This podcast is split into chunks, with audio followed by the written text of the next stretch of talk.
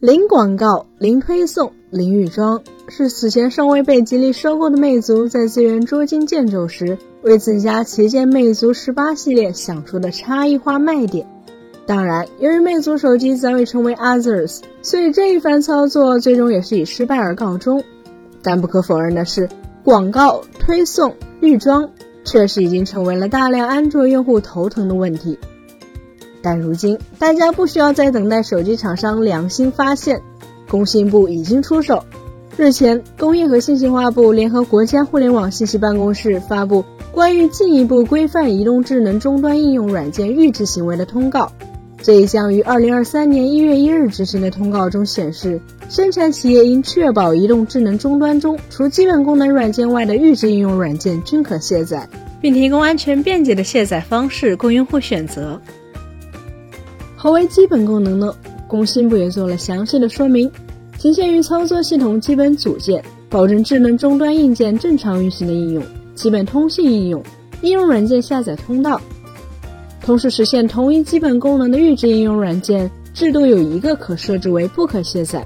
也就是说，除了安卓系统组件、相机、电话、短信、浏览器和应用商店外，其他一切预装应用都不属于基本功能的范畴。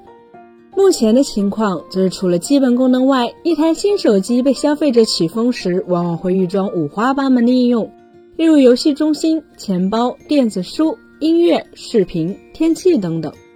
更要命的是，由于预装应用通常是直接捆绑系统，因此来自上述应用的推送弹窗可能会带有强制性，通过一般的途径压根儿就无法屏蔽。显而易见，这种通过给用户制造负反馈的机制，必然也会引发用户的厌恶。事实上，预装应用是一项从 PC 时代就源远流长的传统，而将之发扬光大的显然非微软莫属。当初为了压倒网景浏览器，微软在 Windows 系统中捆绑了 IE 浏览器，结果就是 IE 浏览器确实迅速发展壮大，但也引发了欧美反垄断部门的关注。最终，微软选择低头认输，并解除了 Windows 与 IE 的强制捆绑关系。但必须要承认的是，PC 时代电脑使用门槛其实并不低，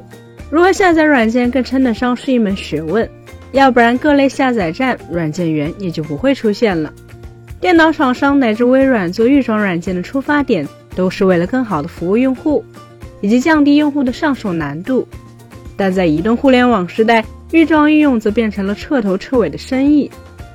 预装应用在手机市场成为常态，其实就与应用商店经济能够风靡全球一样，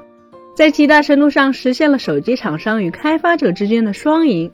手机厂商，特别是国内厂商，当初为了能够与海外大厂竞争，选择放弃了硬件利润，用互联网的后向收费模式实现了用户价值的可持续变现。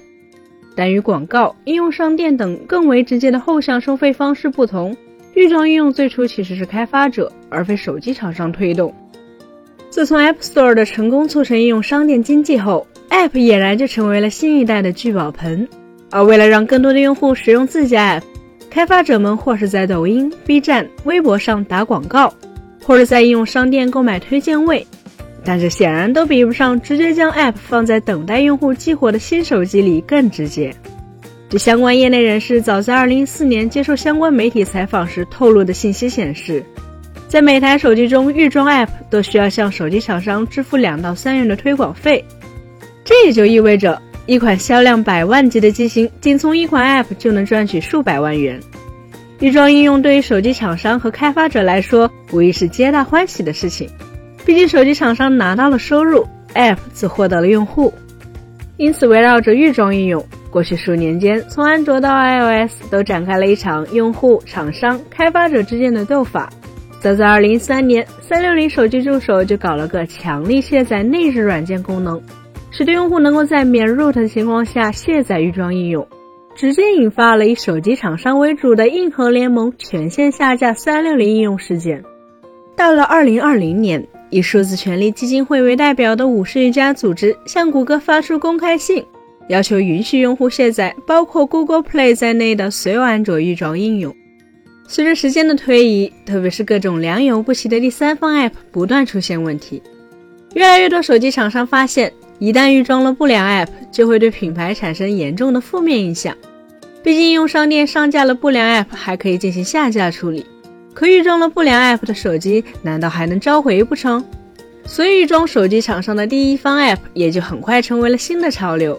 而结果就是，用户的手机里出现了一批既无法卸载又不停发送广告的障碍物。事实上，这并非监管部门首次对手机预装应用动手。早在2017年，工信部就印发了《移动智能终端应用软件预置和分发管理暂行规定》，内容与日前的这份通告极为相似，